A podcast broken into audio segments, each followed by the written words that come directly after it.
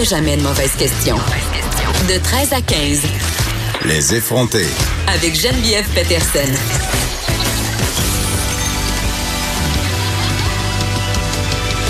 Cube Radio.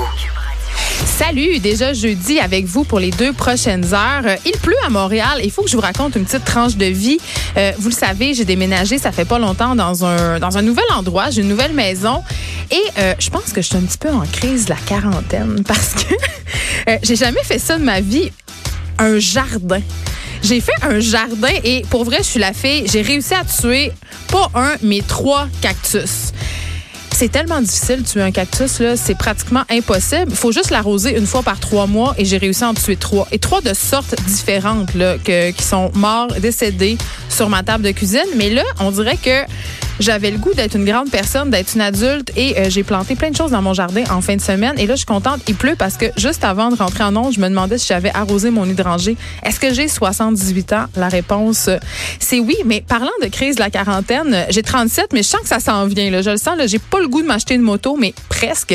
J'entendais euh, Joannie Gontier parler avec Vincent Dessureau juste avant que j'entre en onde. Elle disait, elle parlait de son tatou, qu'elle voulait se faire effacer son tatou et que les, chez les milléniaux, c'était évidemment très, très populaire. Puis c'est vrai, là, quand on se promène, on voit tout le monde avec des manches de tatou. C'est presque rendu banal. Tu sais, moi, quand j'étais adolescente, mes parents y allaient d'un discours Oh mon Dieu, si t'es tatoué, tu trouveras jamais d'emploi. Maintenant, euh, pratiquement tout le monde est tatoué. Donc, je pense plus que ça soit un facteur discriminatoire, à part peut-être si t'en as dans le visage. D'ailleurs, ma fille a très, très hâte d'avoir 16 ans. Sophie, on la salue parce que c'est l'âge pour avoir un tatou sans consentement et elle a très hâte pour avoir, et je la cite, un estifi de gros signes de Satan Devil dans le dos je, sais pas où je m'en vais avec mon éducation, euh, je me dis qu'elle a le temps de changer d'idée. Mais sans blague, je suis l'une des seules dans mon groupe d'amis à pas avoir de tatou. Tout le monde autour de moi en a, mais l'autre fois, euh, lors d'une petite soirée arrosée, cette idée-là euh, germé en moi que peut-être je devrais me faire tatouer. Mais vite, vite, vite, j'ai chassé cette idée-là. Puis évidemment, euh, à la lueur de ce que je viens d'entendre sur les aventures d'effaçage de Joannie Gontier, je ne pense pas que l'idée... Euh, je pense que l'idée d'avoir un tatou va rester justement une idée. Vous m'écrivez pour savoir, c'est drôle, si j'ai reçu ma fameuse lettre des jardins. La réponse est non. Je l'ai pas encore reçu. C'est un véritable, c'est une saga cette histoire-là. C'est pire que Dynastie. J'ai pas reçu ma lettre et chaque jour j'attends euh, le facteur avec impatience. Mais il fait juste me livrer des factures et aussi des colis euh, parce que des fois le soir j'ai des comportements erratiques de magasinage en ligne. On se rappelle qu'on a jusqu'à que Desjardins a promis que tout le monde aurait sa lettre jusqu'à demain et que moi j'ai gagé avec vous autres que je l'aurais jamais que ça allait être vraiment euh, en retard cette affaire-là. Donc à date, le facteur me donne raison. Donc, euh, demain, on saura si oui ou non j'ai reçu cette fameuse lettre. Je voulais revenir hier sur l'entrevue, euh, ma foi, assez corsée euh, que j'ai eue avec Vincent Gouzeau, le propriétaire des cinémas Gouzeau, évidemment, à propos de la sortie du film On Plan qui va être à l'affiche dans cinq de ces cinémas.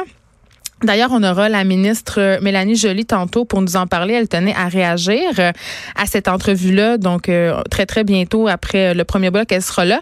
Mais je voulais parler de la réaction par rapport à cette entrevue-là, la réaction sur les médias sociaux.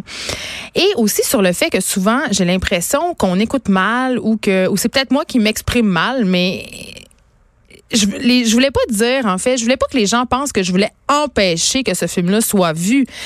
Par contre, ce que je trouve important de souligner, euh, parce que vous avez été nombreux, nombreux à m'écrire, c'est de dire qu'on peut pas diffuser ce type de contenu-là en s'en lavant les mains. Je trouve que les diffuseurs ont quand même une certaine responsabilité, mais c'est sûr que ça pose une question sur la censure, sur la liberté d'expression, et c'est sûr que comme autrice, comme scénariste, euh, c'est une question que je me pose souvent, et ça m'inquiète quand je vois euh, des choses, les choses comme il se passe en ce moment au, au Québec, si on pense entre autres à Canada et tout ça, euh, il y a eu des, des, des questionnements autour de ce spectacle-là qui sont totalement légitimes, mais comme auteur, je me dis, crime, si on commence un peu à, s'ingérer dans le contenu artistique, si on commence à contrôler le contenu des œuvres, c'est-à-dire qu'on n'a plus le droit d'avoir des personnages, je sais pas moi, de violeurs, si on n'a plus le droit euh, de représenter euh, des des réalités qui ne font pas notre affaire, ben on s'en va sur une pente très, glissante. Mais il faut faire attention là. Dans le cas de Canada, c'est de l'appropriation culturelle, donc c'est pas vraiment la liberté de représenter ce qu'on veut, c'est la façon de le mettre en scène. Et dans le cas d'un plan, c'est un film qui est financé par un lobby anti-choix.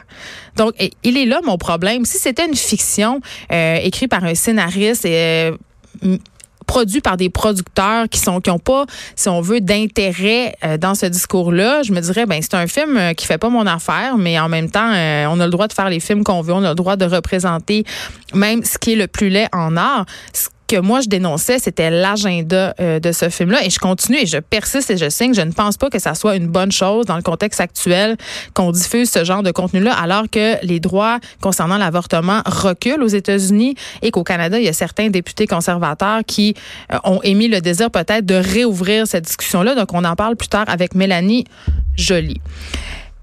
le maire, euh, j'entendais aussi le maire Jean Tremblay tantôt qui s'est prononcé euh, sur le retrait du crucifix hein, au show de Vincent Dessureau puis Joanie. Et c'est plein qu'on qu'on veut enlever l'image de Dieu partout. Est-on vraiment surpris que le maire Tremblay réagisse de cette façon-là? Je veux dire, l'homme est quand même connu pour ses positions assez arrêté sur la présence de la religion catholique dans l'espace public. Là, on se rappelle, puis moi je viens de Chicoutimi, c'était mon maire. Là. On se rappelle qu'il faisait prier les élus avant le conseil de ville. Puis ça faisait pas l'affaire de tout le monde. Il y a des élus qui sortaient. Il y avait des élus en beau joie le vert. Puis c'est drôle parce que quand tu te promènes à Chicoutimi, euh, le maire Jean Tremblay, là, il y a eu beaucoup de mandats. Il était très, très populaire. Il rentrait fort, fort, fort. Là. Mais quand tu te promenais en ville, puis tu disais, puis toi, mettons, ton opinion sur Jean Tremblay, c'est quoi? Tout le monde était comme, ah, moi, je, je vote pas pour lui. Là, j'étais comme, mais c'est qui sont ces gens? on aurait dit que c'était comme un plaisir coupable. Les gens allaient voter pour lui en cachette. Parce que euh, il y a bien des défauts, le maire Tremblay, mais quelque chose qu'on peut pas lui enlever, c'est qu'il a revitalisé la Saguenay. Euh, le centre-ville de Chicoutimi en particulier, là, avant son règne, parce que moi j'appelle vraiment ça un règne, là, la rue Racine était morte, comprends-tu? Il n'y avait plus rien, il n'y avait plus de restaurant.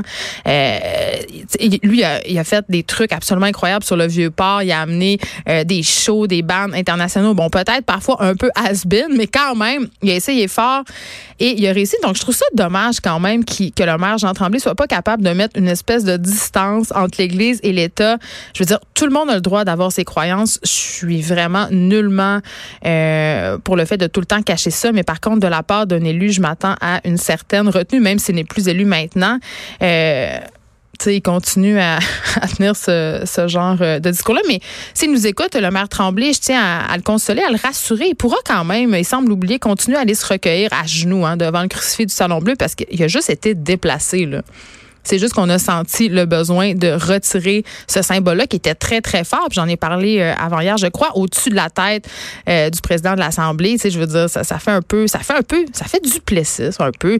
Même si moi, personnellement, ça me heurtait pas tant que ça, je peux comprendre que pour des gens qui sont très, très laïcités, très, très à cheval sur ces questions-là, ça peut être considéré comme un affront.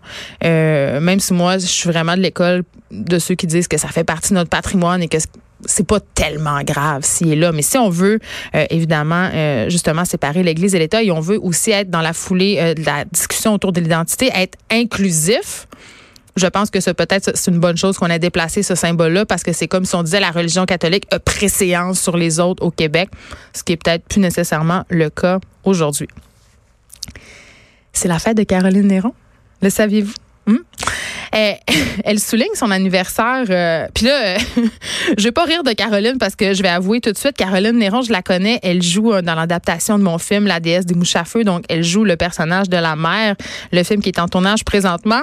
Mais quand même, le personnage public me fait rire et je voulais souligner un peu euh, une incongruité. Alors, pour célébrer son anniversaire, le 17 juillet, de 17 à 21 h il y a une promotion. OK?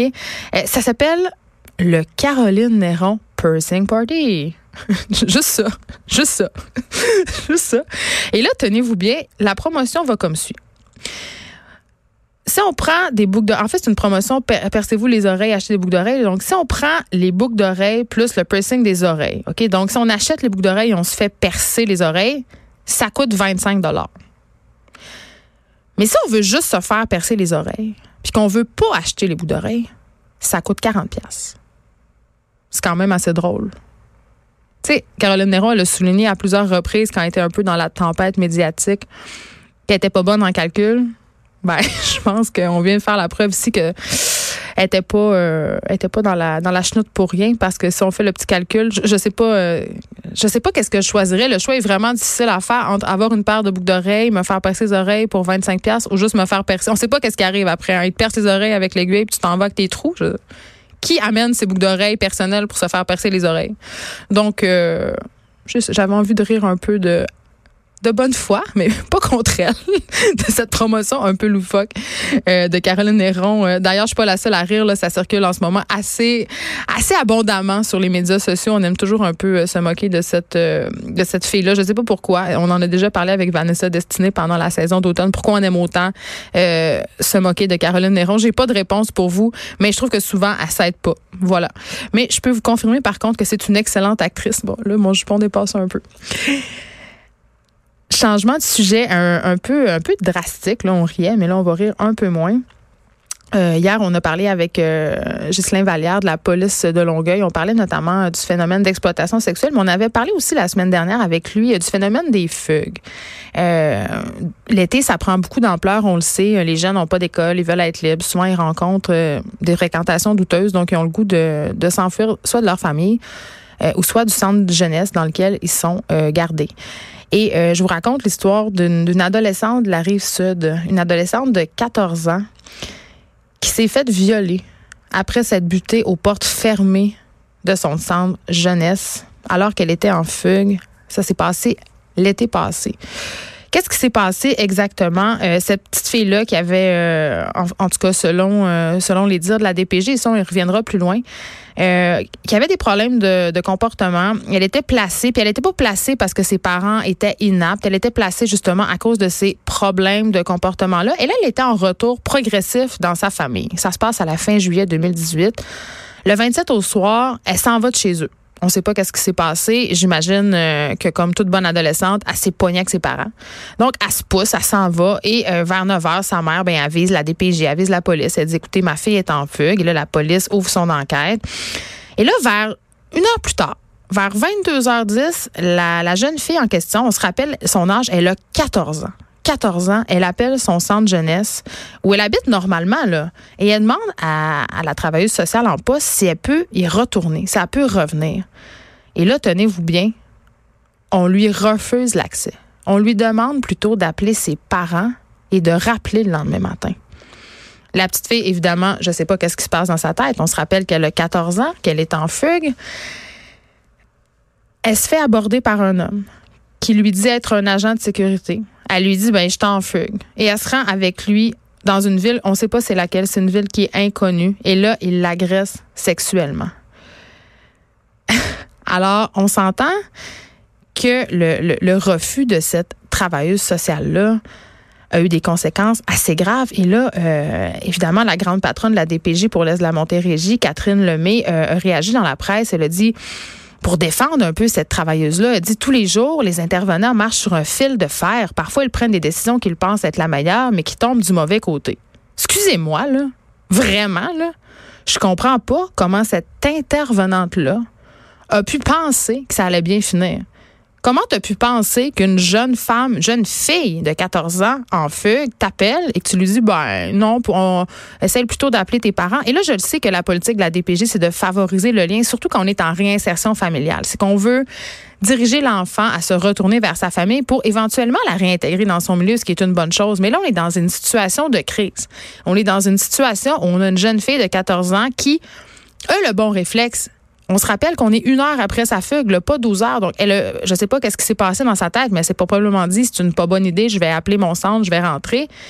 Et là, on a une intervenante qui dit à la petite fille, arrange-toi avec tes troubles, appelle tes parents, avec qui on suppose la relation est pas tellement facile. Et ça a eu des conséquences absolument funestes. Je veux dire, elle s'est fait agresser sexuellement. Cette petite fille-là qui avait, qui était déjà enceinte, euh, puis dans l'article après, justement, on parle d'une petite fille qui a été euh, délocalisée euh, de sa famille 13 fois en un an. On l'a transportée littéralement comme une valise. Comme une valise. Elle a changé de place 13 fois. Vous essayerez ça, vous autres, être délocalisé, changer d'endroit, devoir vous réintégrer dans, un, dans une nouvelle place 13 fois en une année. Donc, c'est vraiment un, autre cas où la DPJ, malheureusement, est encore pointée du doigt avec une situation qui aurait pu être évitée C'est vraiment un manque de jugement de cette intervenante-là. Je sais pas comme qu'est-ce qui s'est passé dans sa tête. Et, là, je vous disais tantôt, la DPJ ça, je trouve ça assez particulier. C'est défendu. On parlait euh, au début euh, que cette fille-là avait des problèmes de comportement. Et la directrice de la DPJ euh, les décrit assez dans le détail. Elle dit qu'elle avait, elle se rappelle la tête contre les murs, elle avalait des pilules, elle s'automutilait, comme pour dire, puis ça c'est ma libre interprétation, mais j'ai l'impression qu'ici qu'on essaye de se dédouaner tu sais, qu'elle essaye de dire, écoute, cette petite fille-là, là, elle était pas facile, elle s'automutilait, elle se frappait la tête d'un mur, elle avalait des pilules puis des broches, fait qu'on savait plus quoi faire avec. Coudon, ils sont pas tenus au secret professionnel, ce monde-là. Je veux dire, cette petite fille-là, c'est aller le journal. Je veux dire, il y a plein de gens aujourd'hui qui sont au courant de qu'est-ce qu'elle faisait, des problèmes qu'elle avait. Je trouve que ça s'apparente un peu au victim blaming. C'est-à-dire, cette petite fille-là qui était en détresse, qui avait des problèmes. Mais la réponse de la DPJ, c'est bien, écoutez, on essaie de faire du mieux qu'on peut. Les, les travailleuses sociales prennent les meilleures décisions, meilleures de leurs connaissances au moment où ils les prennent. Puis en même temps, mais cette petite fille-là, écoute, avait pas mal de, de problèmes de comportement, fait qu'on savait pas trop quoi faire avec slow cap, la DPJ. Vraiment, là, puis je l'ai souligné souvent cet automne, eh, les intervenants, pour la plupart, font un travail formidable, mais dans le cas de cette petite fille-là de 14 ans, ils l'ont vraiment échappé. Et elle s'est faite agresser sexuellement, violée, parce qu'on lui avait refusé l'accès à son centre jeunesse. C'est-tu juste moi ou? À 13h30, il va y avoir une euh, conférence de presse qu'on va suivre, OK? Parce que c'est assez important. Euh, il y a quelques semaines, il y a une lettre qui a circulé dans les médias où euh, on dénonçait des humoristes, 21 humoristes, euh, pour des gestes à caractère sexuel qu'on leur reprochait. Et là, le spectre des gestes est très, très grand. Là, ça peut aller euh, d'agression sexuelle, de violence verbale, d'harcèlement sexuel en ligne. Donc, c'est vraiment tout le spectre des agressions sexuelles. Il y avait des noms d'humoristes euh, qui ont sorti euh, par rapport à ça. Ça a été quand même assez controversé comme initiative. Puis je ne sais pas qu'est-ce que j'en pense personnellement, parce qu'évidemment, faut toujours un peu se méfier des initiatives anonymes. Euh, je veux pas parler de chasse aux sorcières parce que je trouverais ça trop gros. J'ai l'impression que dans le cas de cette lettre-là, les gens qui se sont concertés, qui se sont unis, euh, sont quand même solides. Là, euh, puis je nommerai pas de nom ici, euh, justement parce qu'il n'y a pas eu de procès. Moi, c'est plus ça qui me dérange, cette espèce de système de justice parallèle où on dénonce des gens et on, où on aurait envie finalement de leur faire leur procès sur la place publique. Mais en même temps, je peux le comprendre pourquoi ça se passe parce que beaucoup de victimes ont peu confiance au système de justice. Beaucoup de victimes ont l'impression aussi de ne pas être crues, de ne pas être écoutées. Donc, euh, il y a une conférence de presse parce que il y a deux filles, en fait, euh, deux humoristes, Audrey-Anne Dugas et Catherine Thomas. D'ailleurs, elles seront au micro de Rosemée Témorin plus tard cet après-midi, euh, qui, qui signent un manifeste avec l'appui du regroupement des centres des femmes du Québec, qui rejoint quand même plus de 300 000 femmes annuellement. Ils interpellent les acteurs de la scène comique du Québec pour essayer de transformer un peu cette culture toxique-là dans laquelle dans lequel le milieu de l'humour supposément baigne, mais je dis supposément, puis en même temps, écoute, j'en entends des affaires, on entend des noms circuler. Je pense qu'il y a un méchant gros brassage qui doit se faire. Euh, puis je pense que l'affaire Gilbert Rozon a été une espèce de point de départ de ce grand ménage-là qui est souhaité euh, dans le milieu de l'humour. Mais voilà, ça sera à 13h30. On va suivre ça pour vous. Ils vont dévoiler euh, le contenu de ce manifeste-là. Donc, euh, il manquait les pas au micro de Rosemée tantôt. On s'arrête un instant. Après la pause, on a la ministre Mélanie Joly.